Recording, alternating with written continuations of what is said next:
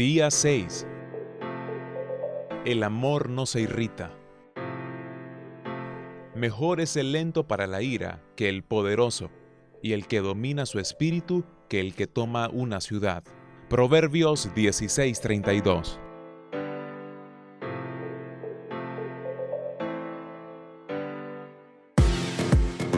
El amor es tardo para ofenderse y rápido para perdonar. ¿Con cuánta facilidad te irritas y te ofendes? Ser irritable significa estar cerca de la punta de un cuchillo. Es fácil pincharse, mis estimados amigos y amigas. Las personas irritables están siempre cargadas y listas para reaccionar de forma muy exagerada. El amor no se enoja ni se siente herido a menos que haya una razón legítima y justa a los ojos de Dios. Un esposo amoroso permanece tranquilo y paciente y demuestra misericordia, controlando su carácter. La ira y la violencia ni siquiera se consideran como una opción. Y una esposa amorosa no es demasiado susceptible ni malhumorada, sino que domina sus emociones y decide ser como esa flor entre las espinas y responder bien en situaciones muy difíciles. ¿Se han preguntado por qué las personas se vuelven irritables? Hay al menos dos razones claves. En primer lugar, el estrés. Creo que todos coincidimos en esto. Es agobiante, agota nuestra energía y debilita nuestra salud y nos invita al mal humor. Ese es mi secreto, capitán.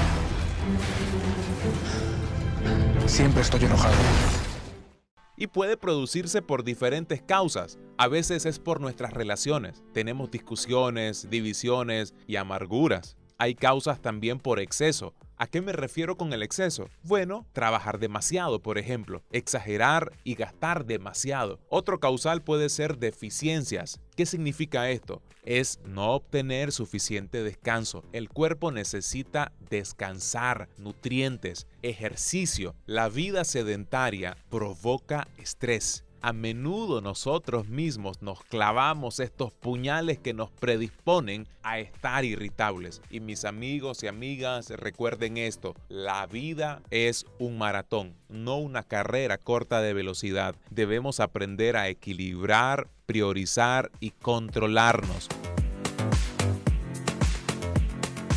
Hay una segunda razón más profunda por la cual puedes volverte irritable, el egoísmo. Cuando estás irritable, el principal problema está en el corazón. Jesús dijo esto, de la abundancia del corazón habla la boca. Mateo 12:34. Algunas personas son como los limones. Cuando la vida los exprime, su respuesta es ácida. Sin embargo, hay otras personas que se parecen más a los duraznos. Cuando hay presión, el resultado sigue siendo dulce.